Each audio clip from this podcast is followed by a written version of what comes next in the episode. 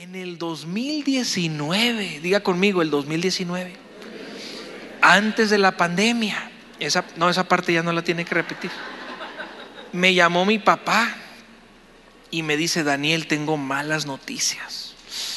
Y por el teléfono me dijo, acabo de salir de unos estudios médicos, estoy internado en el hospital y me acaban de hacer estudios en mi corazón, en mi pecho y los estudios muestran que tengo mi corazón, las tres arterias de mi corazón las tengo completamente tapadas, bloqueadas. Necesito una cirugía de corazón abierto de inmediato. Y el médico me dice que como está la condición de mi salud, es bastante peligrosa esta operación para una persona como yo. Por el otro lado del teléfono yo le dije a mi papá, papá, vamos a clamar a aquel que puede hacer un milagro en tu vida. Y por el teléfono estuvimos orando, clamando por sanidad de Jesús sobre la vida de mi padre.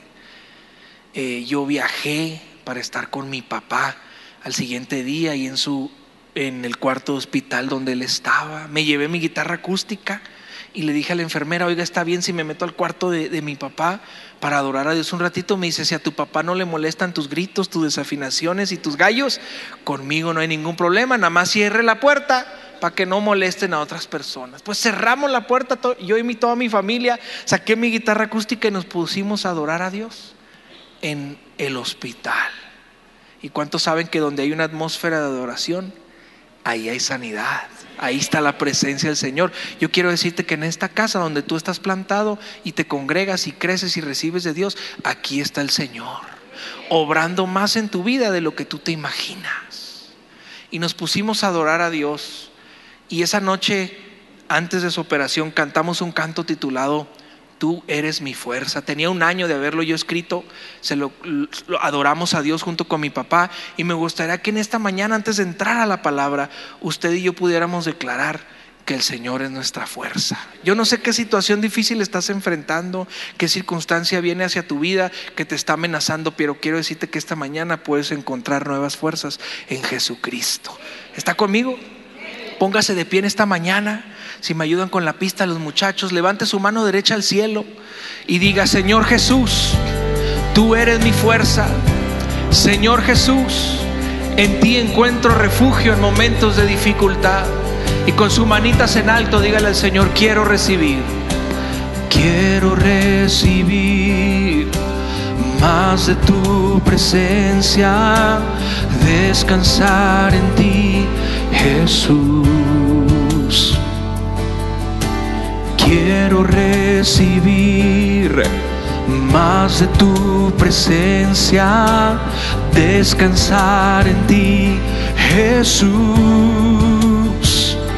Tú eres mi fuerza, tú eres mi ayuda, mi sustento está en ti. Tú eres mi guía quien me levanta, mi confianza está en ti, Dios de mi salvación. Tú eres nuestro refugio, a ti clamamos hoy. Dile quiero recibir, quiero recibir más de tu presencia, descansar en ti, Jesús. Y yo quiero recibir oh, más de tu presencia y descansar en ti, Jesús. Tú eres mi fuerza, tú eres mi ayuda mi sustento está en ti. Tú eres mi guía, quien me levanta. Mi confianza está en ti, Dios de mi salvación. Clame al Señor en este momento y dígale, tú eres el Dios, eres el Dios de mi salvación, Jesucristo. Oh, cúbrenos, Señor. Cúbreme con tu amor. Quita todo temor. Que tu Espíritu, Dios, llene todo mi ser. Cúbreme con tu amor.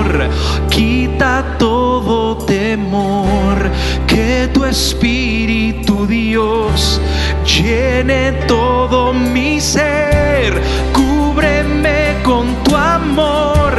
Quita todo temor. Y que tu Espíritu, Dios, llene todo mi ser.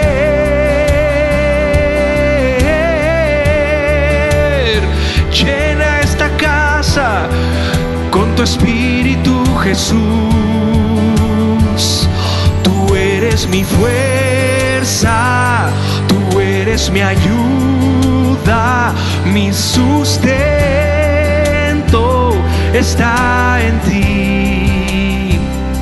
Tú eres mi guía, quien me levanta, mi confianza está en ti. Dile, tú eres mi fuerza, tú eres mi fuerza, tú eres mi ayuda, mi sustento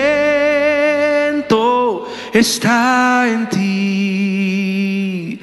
Tú eres mi guía, quien me levanta, mi confianza está en ti, Dios de mi salvación.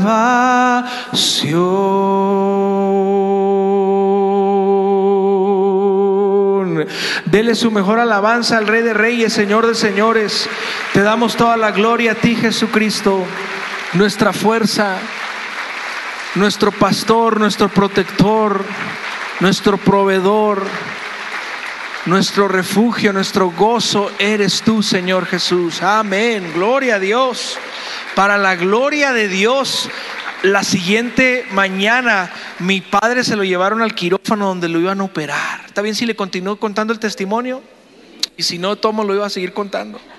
Se lo llevan en una camilla para ser operado. Y mi padre antes de entrar al quirófano levanta su mano y grita, Dios está conmigo. La importancia de decir eso todos los días en nuestra vida. Dios está conmigo. Cuando yo lo escuché, él gritó, asustó a unas cuantas enfermeras. Yo grité amén cuando escuché eso, porque no nos avergonzamos del Evangelio, porque es poder de Dios. El doctor, antes de operarlo, nos, nos explicó bien a mi mamá y a tu servidor que mi papá la cirugía iba a durar cuatro horas y después de las cuatro horas de cirugía mi padre iba a estar aproximadamente ocho horas dormido porque es lo normal en un paciente que tiene ese tipo de operaciones, descansando. Yo le doy gracias a Dios que después de las cuatro horas mi papá salió, el médico sale, nos dice todo salió excelentemente bien, no hubo ninguna complicación y a los 48 minutos de haber salido de la cirugía mi papá se despertó abrió los ojos, me miró, me dice, Daniel, tengo sed. Y fui a agarrarle agua. Se tomó todo un litro de agua, me dijo, sigo teniendo sed. Lo latoso no se, lo, no se le quitó, pero Dios hizo el milagro completamente en su vida. Y hoy en día, esta mañana, mi papá en su iglesia en El Paso, Texas, él es pastor por la gracia de Dios, estaba predicando la palabra de Dios, sano, fuerte y firme, porque esos son los milagros que nuestro Dios hace. ¿Cuánto le dan gloria al Señor Jesús en esta hermosa mañana? El título de esta mañana es, ¿por qué tenía que pasarme esto? Es una pregunta. ¿Por qué tenía que pasarme esto? Romanos capítulo 8, verso 28 nos dice, y sabemos que a los que aman a Dios, todas las cosas les ayudan a bien. Esto es, a los que conforme a su propósito son llamados. ¿Cuántos creen a la palabra de Dios? Si tú crees realmente lo que dice la palabra de Dios, entonces esta mañana tienes que creer que lo que tú estás enfrentando, tu circunstancia, tu salud, tus hijos, tu matrimonio, cualquier circunstancia que estés enfrentando, Dios lo puede usar para bendecirte y para, para mostrar su gloria en tu vida. Porque aquí dice, todo obra para bien a los que aman al Señor. ¿Cuántos dicen amén? Hechos capítulo 28 nos relata la historia de Pablo cuando estuvo náufrago en, en, el mar, cuando estuvo encarcelado por predicar el Evangelio. Y quiero que lo leamos, Hechos capítulo 28, del 1 al 10. ¿Cuántos saben que una predicación tiene que estar empapada de la palabra de Dios? ¿Verdad? El otro día, un hermano de mi iglesia, como los que no hay aquí, hace como unos seis meses se me acercó y me dijo, pastor, quería hablar con usted de su manera de, predicar. Ya uno ya sabe lo que viene, ¿no? Por lo menos yo ya. y más que estoy joven y guapo, claro, me lo espero. Y me dice como que a su prédica como que le falta ser más relevante. Y, descaradamente me dijo, tu prédica tiene mucha, tiene mucha Biblia, mucho versículo. Y dije, wow. Me dice, como que a tu prédica le falta videos dinámicos, agregar, una que otra ilustración. usted sabe, pastor, meterle un poquito de humanidad. Wow, dije yo. Y entonces yo tuve una imagen mental ese día cuando ese hermano se me acercó. Yo practico el deporte kickboxing. Y pues usted sabe que uno como mexicano, guapo, llamado por Dios, a veces aquí, a veces aquí uno como que pues es como que se enciende algo, usted sabe. Y como sé boxear, pues dije, pues uno que otro en el nombre del Señor no pasaría nada. Tuve la imagen mental, Alex, pero no lo hice. Así como usted nada más lo piensa, pero no lo hace. Así me porté bien, dije, mire hermano, ¿qué dice la palabra de Dios? La palabra de Dios es viva y eficaz. La palabra es la que cambia el corazón del hombre la palabra de Dios dice su palabra, el cielo y la tierra pasarán, los videitos, las ilustraciones, gracias a Dios por todo eso que pueden ayudar a un, sermón, una predicación, pero lo que cambia es la palabra de Dios. Los, los chistes, todo eso que te hace cosquillitas y dices, ay, qué bonita plática, ay, qué bonita predica, eso va a pasar. Le dije, más la palabra de Dios nunca pasará, permanece para siempre. Y el hermano me miró, me dijo, ah, pues sí, cierto, va, pastor. Y yo por dentro, pues sí, o si quieres podemos subirnos al ring.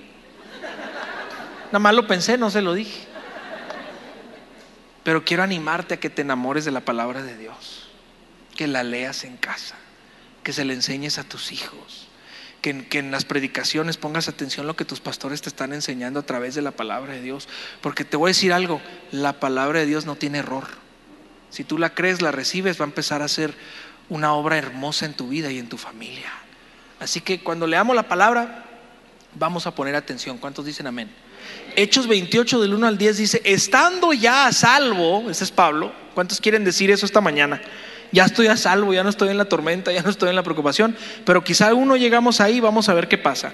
Supimos que la isla se llamaba Malta y los naturales nos trataron con no poca humanidad, porque encendió encendiendo un fuego nos recibieron a todos a causa de la lluvia que caía y del frío.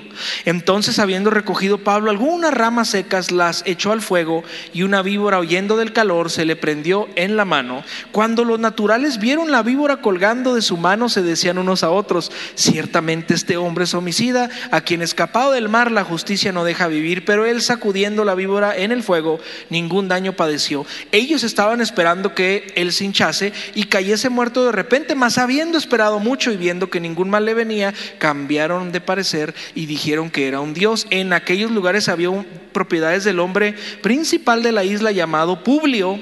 Ahí está un nombre bíblico, Publio, por si alguien anda buscando un nombre para su bebé. Está bonito el nombre Publio. ¿Quién nos recibió y hospedó solícitamente tres días? Y aconteció que el padre de Publio, vuelve a salir el nombre Publio, es confirmación para aquel que anda buscando un nombre para su bebé.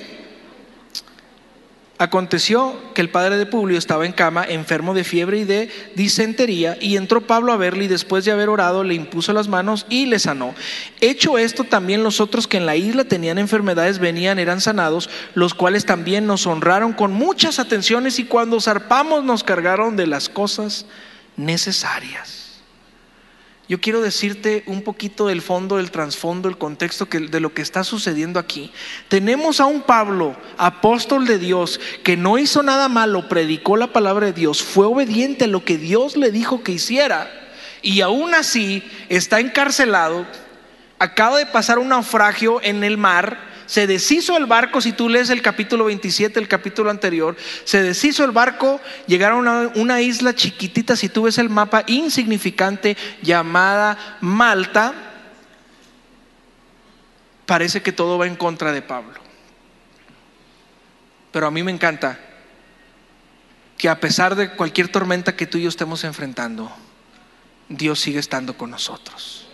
Y dice la Biblia que Pablo, cuando aún estaban en el barco, se levantó la noche 14, que ya estaban perdidos eh, en el mar, no había, no había visto sol por 14 noches, dice la Biblia, si lo lees con cuidado, estaban en la oscuridad, perdidos. Dice la Biblia que la noche número 14, Pablo se levanta y le dice a, todos los prisioneros, a los guardias, quiero avisarte que Pablo no era el líder ahí, él era un prisionero, iba a Roma a estar delante del César, como lo dice la palabra de Dios. Pablo se levanta y dice, hey, varones, háganme caso. El Dios a que yo sirvo nos va a librar de esta. Porque anoche se me apareció el ángel de Dios y me dijo que ninguno de nosotros vamos a perecer o a, a sufrir ningún daño. Ninguno de nuestros cabellos va a ser dañado. Pablo habló fe. Pablo habló esperanza, a pesar de que su circunstancia se veía completamente negativa y perdida. Mi pregunta para nosotros en esta mañana, ¿qué estamos hablando a la gente que nos rodea? ¿Qué estamos hablando a nuestros hijos? ¿Qué estamos hablando a nuestra comunidad? ¿Qué estamos hablando en, la iglesia, en los ministerios en los que servimos? ¿Qué estamos hablando a nuestra pareja, nuestra esposa, tu esposo? ¿Qué está saliendo de tu boca? Porque a pesar de la tormenta, de los tiempos difíciles que Pablo estaba enfrentando, él se levantó confiado sabiendo que Dios estaba con él. Y hoy necesitamos cristianos llenos de fe que digan, no importando qué, qué, es lo que está pasando en mi ciudad, en mi país, en mi salud, en mi matrimonio, con mis hijos, con mi familia, yo tengo un Dios que está conmigo y si Dios está conmigo, nadie puede estar en contra de mí. Eso es fe.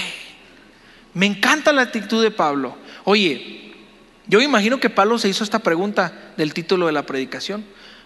¿Por qué tenía que pasarme esto? ¿Alguna vez tú te has hecho esa pregunta?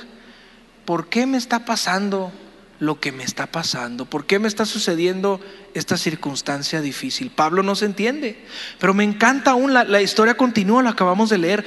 Pablo no era cualquier persona, oye, Pablo era el apóstol Pablo, escribió la mayoría del Nuevo Testamento y la historia dice que cuando llegaron a la isla, Pablo no nada más se sentó, y dijo, ah, pues hay que alguien más me sirva.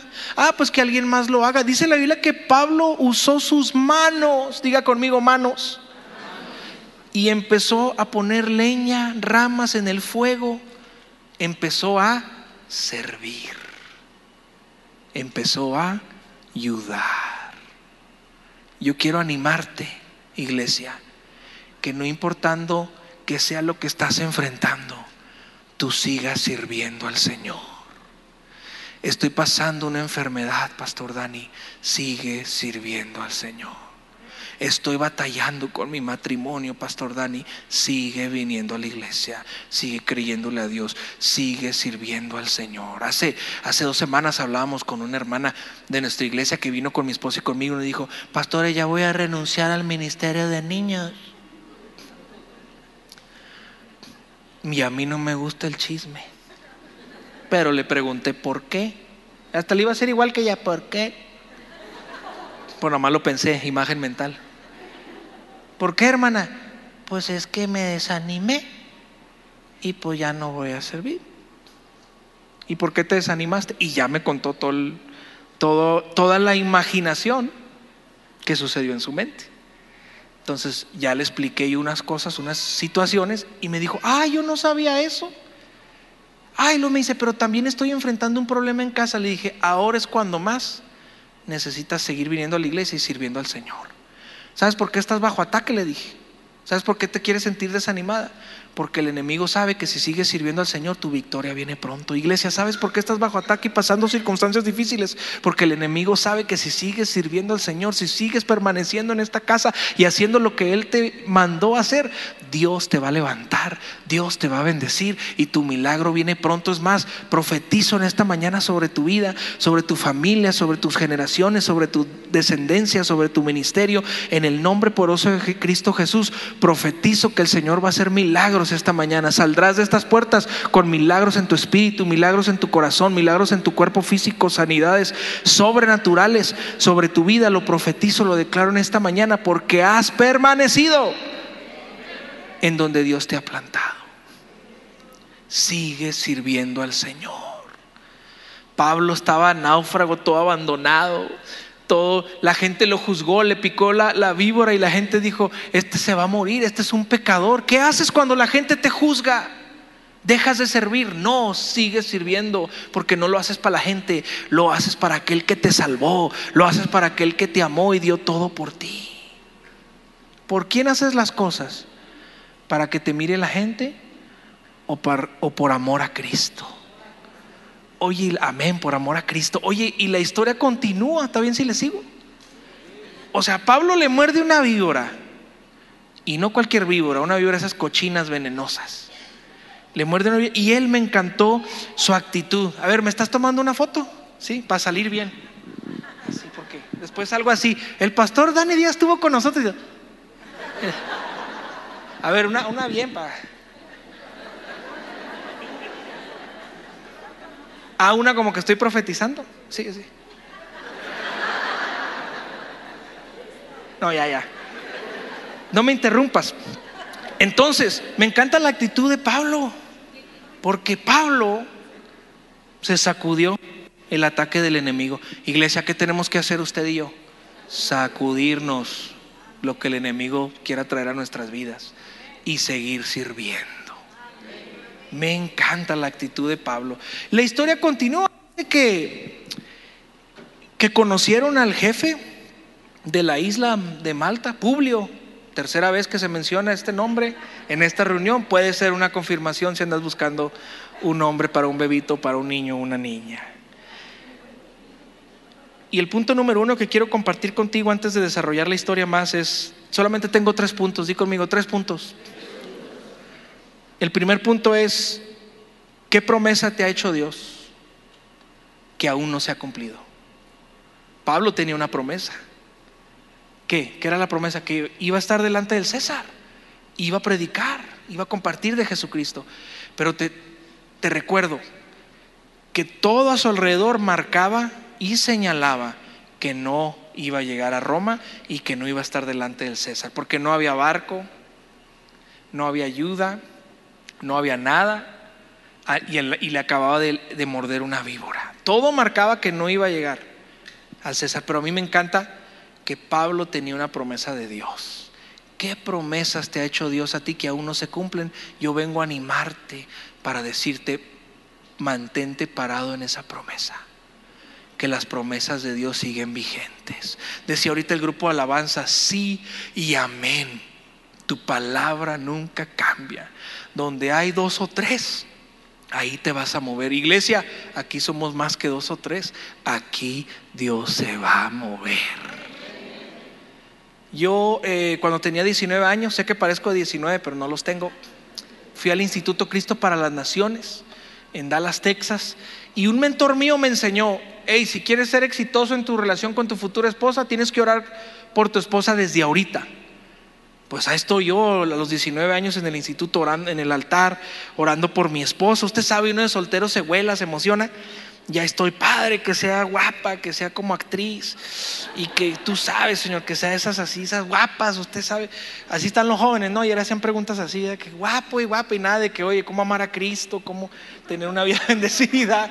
Yo andaba volado y empecé a orar por mi esposa y en un momento, porque Dios es misericordioso, en un momento Dios me mostró una visión y me dio una promesa, me dio una palabra de que iba a conocer a, mi esposa, que iba a ser una mujer de Dios y que juntos íbamos a servir a Dios y que íbamos a tener tres hijos. Diga conmigo tres. A los 24 conozco a mi esposa. Dios me la trae, porque esa es otra. Si estás soltero y andas buscando, quizá no encuentres. Si estás soltero y andas sirviendo al Señor y te enamoras de Cristo, Dios te la va a traer. Y se van a complementar el uno al otro. Pero tienes que estar preparado primero para poder amar a Cristo y luego amar a esa persona. ¿Dónde están todos los solteros? ¿Por qué no gritan amén? Bueno, pastor, pues es que yo pensé que nada más lavándome los dientes. No, tienes que enamorarte de Cristo. Oye, Dios me trajo a mi esposa en un retiro de jóvenes, ella toca el piano y pues yo era el encargado de conectarle el piano, porque vinieron a mi iglesia. Yo la miré, ella me miró a mí y ella me dijo, yo quiero todo contigo yo le dije, vamos a orar, ayunar y nos la llevamos tranquilo. Fue todo lo contrario. no me oiga mi esposa. Para no hacerte la historia larga, nos enamoramos, pedimos permiso a nuestros pastores, a nuestros papás. Para no hacerte la historia larga, nos casamos y felices. Cuando pasó un año, teníamos un año de casados, diga conmigo un año. Dios puso en nuestros corazones el deseo de tener hijos y empezamos a intentarlo empezamos a orar. Y pasó un año más. ¿Y qué crees que pasó? Gracias por su fe. La hermana nada. Pasaron dos años. ¿Y qué crees que pasó? Nada. Aquí ya se unieron a la hermana ustedes. ¿Ve cómo influencian de volada? Nada. Gracias por su fe, hermanos. Tres, cuatro, cinco años. Y nada. Mi esposa y yo nos miramos, dijimos, algo no está bien decidimos ir al médico, hacernos estudios de todo tipo, mi esposa y a, tu servidor también. Después de una semana el médico nos llama y dice, ya tengo los, resultados de los estudios, vengan a la oficina, siéntense que tengo malas noticias. Nos sentó y nos dijo, aquí están los estudios, nos los explicó, nos los enseñó y dijo, ustedes dos no son compatibles para tener hijos. Por esto, por esto y por esto. Era como si me encajaron una navaja en mi corazón. Mi esposa se soltó llorando. Me paré, le di la mano al médico, le dije, gracias por hacer su trabajo, usted hizo lo que le pedimos, pero yo creo en un Dios grande. Y él me prometió tres hijos y los voy a tener. Y en ese momento me acordé de mi consejería prematrimonial. La importancia de tener pastores que te den consejería prematrimonial para que tengas un matrimonio exitoso en Dios. Y el pastor Holland nos dio la consejería prematrimonial y me hizo esa pregunta en la consejería. Dios me estaba preparando y no me di cuenta y me dijo, Daniel, ¿qué vas a hacer si algún día no pueden tener hijos? Me quedé callado. Y mi esposa dice, pues podemos ver la opción de adopción, dice mi esposa. Yo por dentro dije, no, ¿cuál adopción? No estoy en contra tampoco. Tengo amigos y creemos en la adopción. Dios nos adoptó a nosotros como sus hijos. Pero yo le dije, no, pastor, ¿de que voy a tener hijos? Voy a tener hijos. Porque Dios está conmigo, le dije. Y luego el pastor Holland dice, un hombre de fe en medio de nosotros. Y continuó la consejería. Nunca me imaginé que años después íbamos a enfrentar una tormenta de lo que estábamos hablando. Le di la mano al médico, el médico no me soltó la mano y me dijo, déjenme orar por ustedes, yo también soy creyente. Oró por nosotros el médico, nos fuimos a la casa y te soy honesto, nos fuimos tristes, nos fuimos desanimados. Llegamos a la casa, ni hablamos ninguna palabra. Cenamos, no hablamos ninguna palabra. Le llamé a mis papás, ella le llamó a sus papás, le dimos la noticia y nos dijeron, vamos a estar orando por ustedes. Y nuestro pastor Holland también estaba orando por nosotros. Pasó el tiempo, cuatro meses, yo vengo de un viaje de Miami, de ministerio, para que vea cómo los pastores sufrimos. Andaba en Miami en la playa y no se ría que estoy contando un testimonio, usted riéndose. Llegué a mi casa viendo a mi esposa sentada en el sillón llorando. No hay nada peor que ver a tu esposa que amas y que esté llorando y que tú no puedas hacer nada al respecto para ayudarle. Le agarré la mano, le dije, mi amor, ¿qué te pasa? Me dice, es que estoy triste porque no podemos tener hijos. Y me alegro de ver a otras mamás con sus hijos, pero estoy triste que nosotros no podamos tener hijos. Lo mejor que yo pude humanamente la animé, la quise hacer sentir mejor, pero si te soy honesto, yo también estaba triste. Y ella me dijo, estoy cansada de esta situación. Si te soy honesto, yo también estaba cansado. La dejé ahí en la sala, me fui a mi closet de oración, mi ropa y mis zapatos, no, creas, no creas que hay versículos y así fotos, mi ropa y mis zapatos. Y yo le dije al Señor, Señor, yo también estoy cansado. Estoy cansado de no ver tus promesas que me vas a dar, hijos, realizarse en mi vida, que ahora por eso te voy a servir con más pasión. Ahora por eso le voy a decir a la gente que tú haces milagros. Con más fe, con más ganas le voy a decir a la gente que tú eres el Dios de lo imposible, que para ti no hay nada imposible y que de la nada tú puedes hacer algo. Con más ganas voy a viajar más y le voy a decir a la gente quién tú eres, porque tú cuentas conmigo para lo que tú necesites, Señor. Yo no estoy contigo, le dije, por lo que tú me das. Yo estoy contigo por quien tú eres para mí. ¿Por qué estás con Dios en esta mañana, iglesia? ¿Estás por lo que da o estás por quién es Él? Maravilloso, fiel, salvador. Usted y yo contamos con Dios, Él es fiel. ¿Dios puede contar contigo? Yo derramé mi corazón esa tarde y le dije, Señor, me des lo que yo quiera o no, tú cuentas conmigo, porque yo no estoy contigo por lo que tú me das, estoy contigo por quien tú eres para mí derramé mi corazón delante del Señor. Yo puedo hacer trampa, hice trampa en mi iglesia, yo tengo llave de mi iglesia, yo abrí la iglesia todas esas semanas y me postraba en el altar y le decía, Señor, escucha mi clamor. Yo creo que tú puedes hacer un milagro en la vida de mi esposa y en mi vida. Salí de mi closet de oración ese día, la tomé de, de la mano a mi esposa y le dije, mi amor, ¿qué crees? Estamos embarazados. Yo le doy gracias a Dios que mi esposa no me miró como estás loco, si estuviéramos embarazados yo lo sabría. Me miró a los ojos y me dijo, lo creo contigo. Y esa misma tarde nos fuimos a la tienda de bebés a comprarle un trajecito a nuestro hijo que todavía no teníamos. ¿Sabes cómo se llama eso? Fe. Y colgamos el trajecito en el cuarto de nuestro departamento donde iba a vivir nuestro hijo en su closet. ¿Sabes cómo se llama eso? Fe. Fuimos al Home Depot, Home Depot, para que me entiendas, a comprar pintura verde. Estaba feíta la pintura, pero cuando uno tiene fe todo es bonito. Y pinté el cuarto de mi hijo verde, dejé el techo blanco. No soy arquitecto ni nada de eso, pero me sale de vez en cuando. Quedó bien bonito el cuarto. Y nos tomamos de la mano una semana después, mi esposa y yo ahí en el cuarto, y le dimos gracias a Dios en fe. Le dijimos, gracias Señor por el hijo que ya viene en camino te adoramos y te bendecimos por eso. ¿Sabes cómo se llama eso? Fe. Pasaron los meses y agrego esto a la historia, que no lo agregué en el primer y el segundo servicio. Hablamos con nuestro pastor Benjamín en nuestra iglesia y le dijimos, pastor, ¿dónde hay más necesidad en la iglesia, en este ministerio, en esta área? Cuente con nosotros para nosotros ayudar en ese ministerio. Porque primeramente poner el reino de Dios y su justicia y todo lo demás, eso incluye el milagro que estás esperando, vendrá por añadidura, dice su palabra. Nos pusimos a servir al Señor en cualquier necesidad que hubiera en la iglesia, en la comunidad. Pasaron los meses y llegó el año 2016, diciembre 23, 2016. Mi esposa cada mes se iba a hacer un examen de sangre porque así era su fe ella estaba embarazada. Venían los predicadores, Pastor Ernesto, a mi iglesia y preguntaban, Pastor Dani, ¿usted tiene hijos? Yo les decía, sí, tengo tres. ¿Dónde están? Van a venir después. Ah, van a venir al segundo servicio. Van a venir después. Ah, van a venir a, la tercera reunión. Mire, no sea metiche. Usted predique, usted venga a hacer lo que lo trajimos a hacer y al rato conoce a mis hijos, ¿ok? Hablábamos fe diciembre 23, 2016. Vamos en la carretera para pasar Navidad con mi familia al Paso, Texas.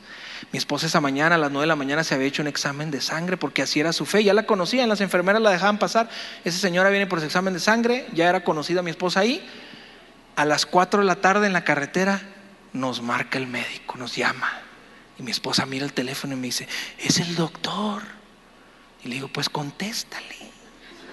Y mi esposa contesta, bueno, y se suelta llorando. Yo la miro digo, malas noticias, y me suelto llorando también, Alex, sin dejar de ver la carretera, porque es importante ser responsable como conductor de un vehículo tan complejo. Y siento que alguien me da un golpecito aquí, y volteo y era mi esposa, y me hace así. Y le digo, estamos embarazados. Y me dice, no, yo estoy embarazada, tú no. Y en ese día nos dieron la noticia de que íbamos a ser padres de nuestro primer hijo llamado Mateo, que hoy en día tiene cinco años, porque Dios es fiel. Y no solo eso, tenemos un segundo hijo de tres años que se llama Samuel. Y está lleno de energía ese niño. Cuando me ve me quiere taclear, siempre me quiere taclear. Le digo, ¿por qué no me abrazas? Yo te amo. Y no solo eso, Dios es fiel. Hace tres meses nació nuestra hija Susana y está en casa con mi esposa. Todo bien porque Dios es fiel. ¿Qué promesa te ha hecho el Señor a ti y a tu familia que aún no se ha, no se ha cumplido? Sigue creyendo, porque sus promesas son sí y amén. Yo quiero decirte en el nombre de Jesús que tu matrimonio puede ser restaurado.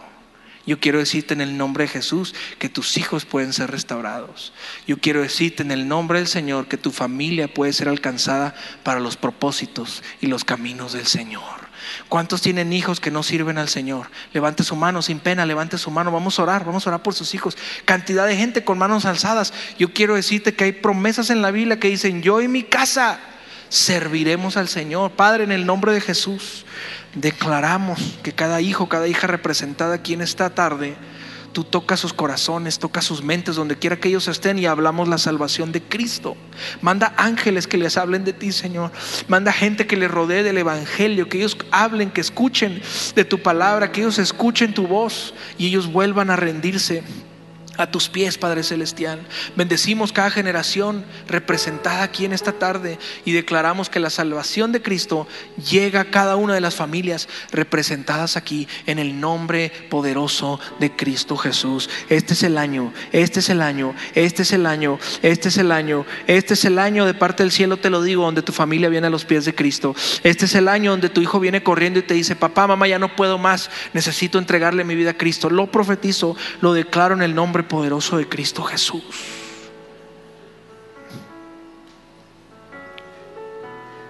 Hay un hermano en mi iglesia, hablé con él hace un ratito, que le dio cáncer y estaba batallando con su familia, con, en todos lados estaba batallando y luego le da cáncer. Y cuando me llama y me dice, pastor, me, me dieron la noticia de que me tengo cáncer empezó a tomar quimioterapias, todo eso. Y cuando me llama, yo fui al hospital a visitarlo, a estar ahí orando con él. Yo me imaginé que esa semana, el domingo, él ya no iba a ir a la iglesia, porque con el tiempo se puso débil, se le veía que estaba mal de salud. Pero desde la primera semana que le avisaron que él tenía cáncer, ese domingo él estaba en la primera fila con su tanque de oxígeno. Yo me le acerqué, lo abracé, le dije, hermano, ¿qué haces aquí? ¿Puedes ver el servicio en línea o otra cosa? No agarren ideas, ¿eh? Yo lo veo en línea, no, si está sanito, venga a la iglesia, no me venga con que yo lo veo en línea. Le hablo en amor como le hablo a mi iglesia. Para todo ponemos excusas, para todo, a todos los lugares podemos llegar, pero a la iglesia ponemos excusas como para aventar para arriba. Sea maduro y venga a su iglesia en persona y Dios lo va a bendecir.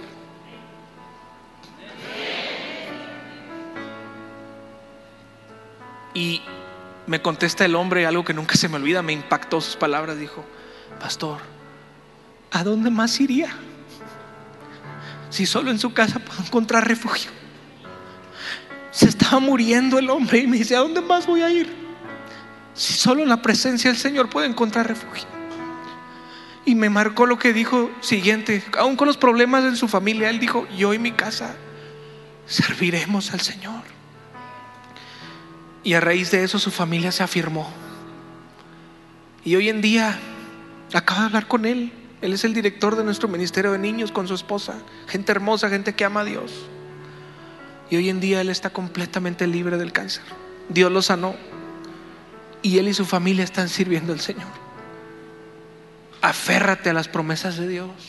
Yo vengo a decirte de parte del cielo que cuando el enemigo te gritó toda esta semana y todo este año o el año pasado, Dios ya, ya se olvidó de ti, Dios ya terminó contigo. Yo quiero decirte que Dios de parte del cielo viene la palabra de Dios y te dice, yo apenas estoy comenzando contigo y tu familia, porque hoy marca un antes y un después y hoy vas a empezar a ver mi gloria en tu vida y en tu situación. ¿Cuántos lo creen en esta mañana? La historia continúa. Pablo llega a la casa de Publio, cuarta vez que aparece el nombre en esta reunión, por si alguien quiere ponerle ese nombre a su hijo, a su hija, o cambiárselo. Para, tan siquiera decir, mi hijo tiene un nombre bíblico. Tan cenando, tres noches se quedó Pablo con el papá de Publio. Yo me imagino, dice la Biblia, que yo me imagino que Pablo vio al papá de Publio y dijo, ¿quién es él? Porque está malo, tenía fiebre y Publio le dice, es mi papá, está bien enfermo y si no, no pasa algo se, se puede morir. Pablo le dice, ¿me dejas orar por ti, por él? Y dice la Biblia que Pablo impuso manos sobre el papá de Publio y al instante sanó. Pero yo quiero que escuches esto, esto me voló la cabeza cuando yo lo leí. La misma mano de Pablo que fue mordida por el enemigo, por la víbora, ahora es la misma mano que está sanando enfermos. Porque yo declaro sobre tu vida en esta mañana que lo que el enemigo quiso usar para matarte, para destruirte, es lo que Dios va a usar para elevarte, para bendecirte y para mostrar su gloria en tu familia y en tu vida. Ya no es ¿por qué me está pasando esto? ¿Por qué tenía que pasarme esto? Es el punto número dos, ya es una declaración. El punto número tres, perdón, ya no es una pregunta, es una declaración. Tenía que pasarme esto para yo ver la gloria de Dios manifestada en mi vida. Ya Pablo no se estaba preguntando, ¿por qué estoy aquí? ¿Por qué estamos en Malta? ¿Por qué no llego al propósito que Dios me prometió? Ya él vio y dijo, para esto vine, para orar por el papá de este hombre. Iglesia, deja de preguntarte por qué te está pasando lo que te está pasando. Y ahora haz una declaración. Dios va a usar todo lo que me está pasando para mostrarme su gloria en medio de mi circunstancia. Y dice la Biblia, la historia continúa, voltea con tu vecino, dale un codazo y dile, la historia continúa, codéalo, codéalo, aunque no lo conozcas, no importa, hombre, te va a perdonar, te tiene que perdonar, es cristiano. La historia continúa y dice que se pasó la voz en la isla de que el papá de Publio sanó. Quinta vez que aparece ese nombre. Y dice que le trajeron todos los enfermos de la isla y todos sanaron porque era el propósito de Dios que Pablo estuviera ahí. Yo quiero decirte que es el propósito de Dios que tú estés aquí, que es el propósito de Dios que tú estés en tu trabajo, es el propósito de Dios que tú estés con la familia que tienes, es el propósito de Dios que tú estés en el ministerio, en esta hermosa casa donde estás sirviendo, porque ahí Dios quiere mostrar su gloria a través de tu vida. La historia continúa. Sana a todos los enfermos, Cristo a través de la vida de Pablo y luego dice que los moradores de esa tierra les dieron todo lo que necesitaban para llegar a Roma. Dentro de tu circunstancia, Dios va a proveer todo lo que tú necesitas para que llegues a la meta que Él te prometió. Y termino con este testimonio. ¿Está bien si te cuento un último testimonio? Y si no, tomo lo voy a contar, no se preocupe. Tengo tiempo y si no ponemos más, Samuel es mi amigo los beneficios de tener amigos en media, ¿verdad, pastora? ¿Por qué tenía que pasarme esto? Conviértelo en una declaración. Tenía que pasarme esto. Hace unos años, ahí en mi iglesia, había un hermoso matrimonio que se destrozó. Tocaron fondo, tocaron piso, hubo infidelidad, hubo traición, hubo mentiras. Fue una situación donde solamente Dios podía hacer algo. Pastor Benjamín, mi pastor que honro y bendigo en esta tarde, habló con ellos, no les gustó, él les dijo, tienen que arrepentirse, tienen que dejar que Dios haga algo en su matrimonio, no les gustó, se fueron. A las semanas me habla el hombre y me dice, Pastor Dani, ya hablamos con el pastor Ben y pues, pues yo quería ver si usted me ayudaba y realmente sí, sí quiero hacer lo que él dijo, pelear por mi matrimonio, quiero orar. Le dije, estas son las condiciones, porque como está tu situación, solamente Dios puede hacer un milagro y tenemos que orar, buscarle diariamente y tienes que arrepentirte y hacer cambios en tu vida. Y ni así te aseguro que pueda suceder algo. Solo Dios puede restaurar esa área de tu vida. No, sí, pastor, yo creo. Y todos los días a las seis de la mañana el hombre y yo orando, clamando a Dios por su matrimonio. Cuatro meses pasan. Pasan cuatro meses, mi pastor Benjamín me dice un viernes, Dani, ¿puedes predicar este domingo en la iglesia? Yo le dije, sí, pastor, cuente conmigo, ¿vas a estar fuera? Me dice, no. Dice, nada más estaba orando en mi oficina y Dios me dijo que te pusiera a predicar. Cuente conmigo, pastor. La importancia de decirle a tus pastores, cuente conmigo.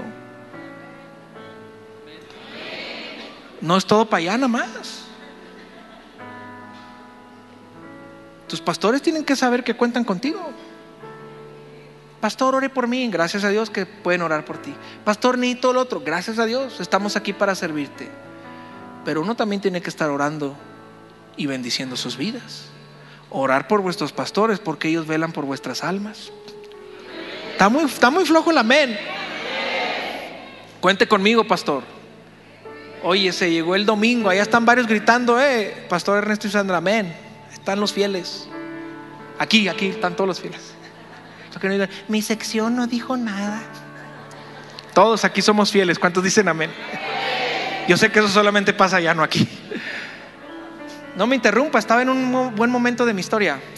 Ah, sí, llega el domingo y estoy predicando. Y en la segunda reunión estoy predicando. ¿Y quién crees que llega? ¿Quién crees que llega? Pregúnteme, ¿quién llega, pastor? ¿Quieren saber la sopa? Sí, la hermana sí, lo voy a decir por usted.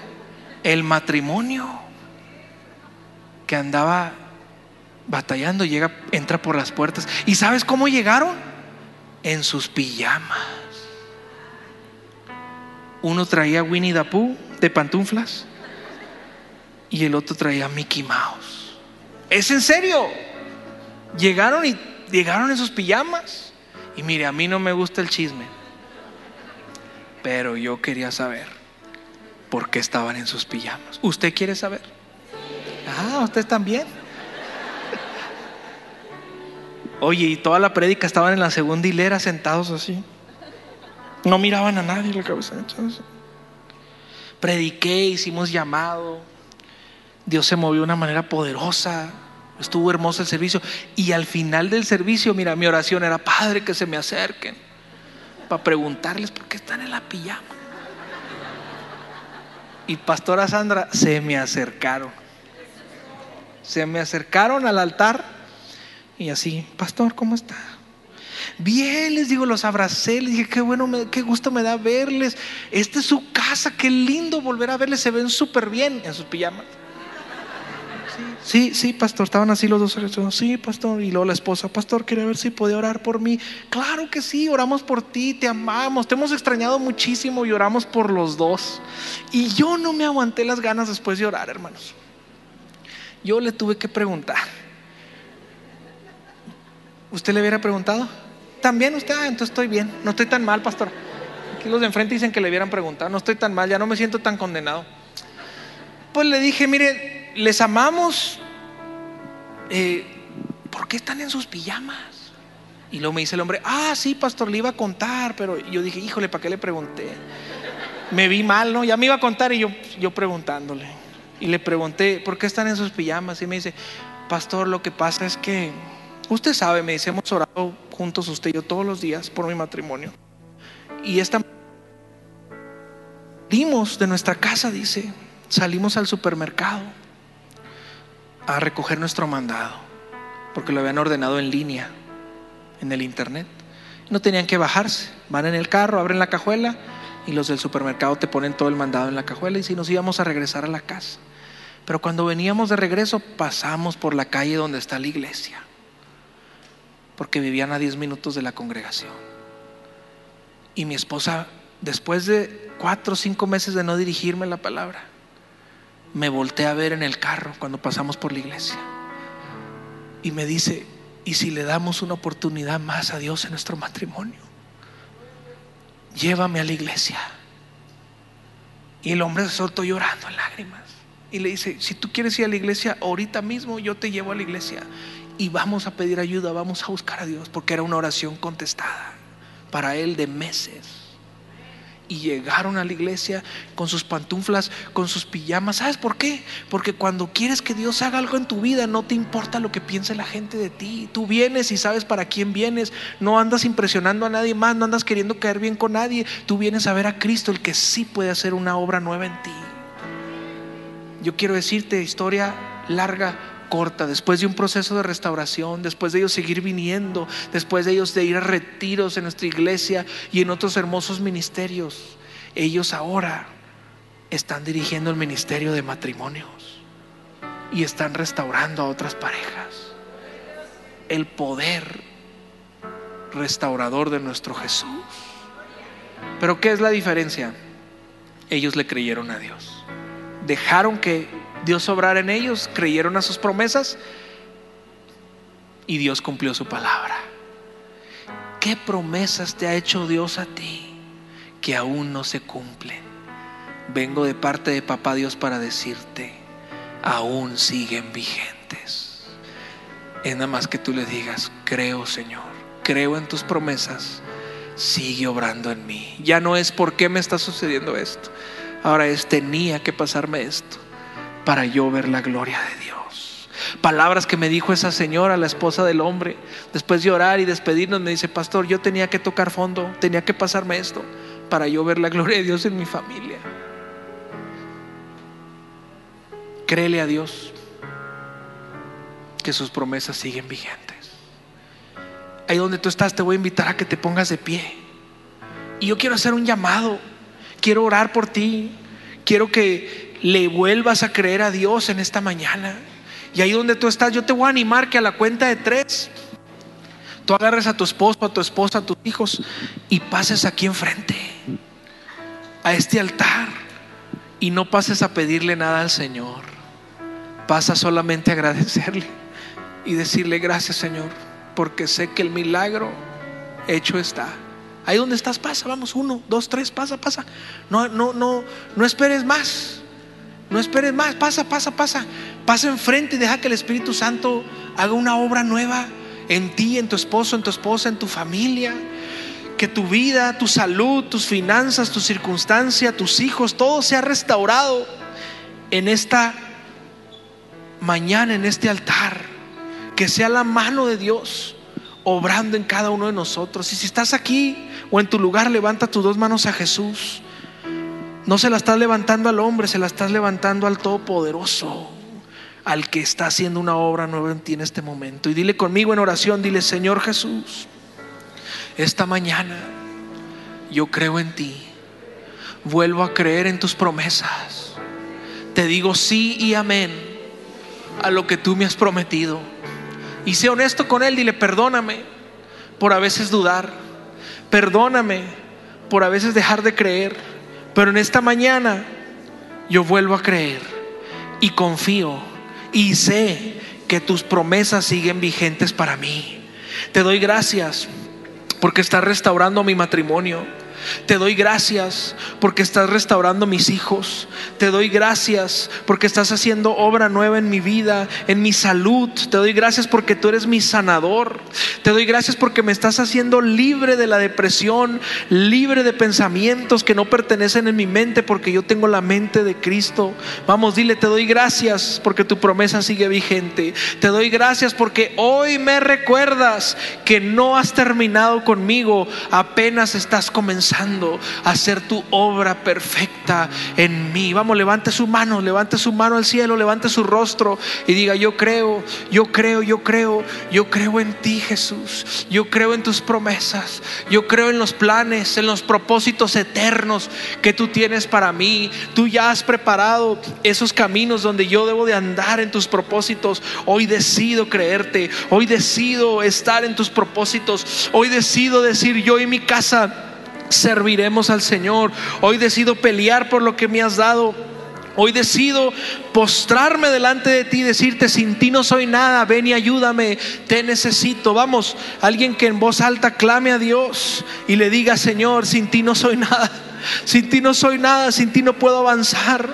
Ayúdame a seguir adelante, Jesús. En ti está mi fuerza, en ti está mi respuesta, en ti está lo que necesito. Vamos, sea honesto con Dios y dígale, Padre, si tú no intervienes en mi vida, yo estoy perdido. Si tú no intervienes en mi salud, en mi familia, no la vamos a hacer. Necesito tu mano poderosa, necesito tu intervención. Perdóname por intentar otros métodos, perdóname por hacerlo en mis propias fuerzas, pero hoy me humillo ante tu presencia y te digo, a sobra nueva en mí y te digo, pertenezco a ti, dependo de ti. Ven y termina lo que empezaste un día en mí, Señor. Y sí, amén.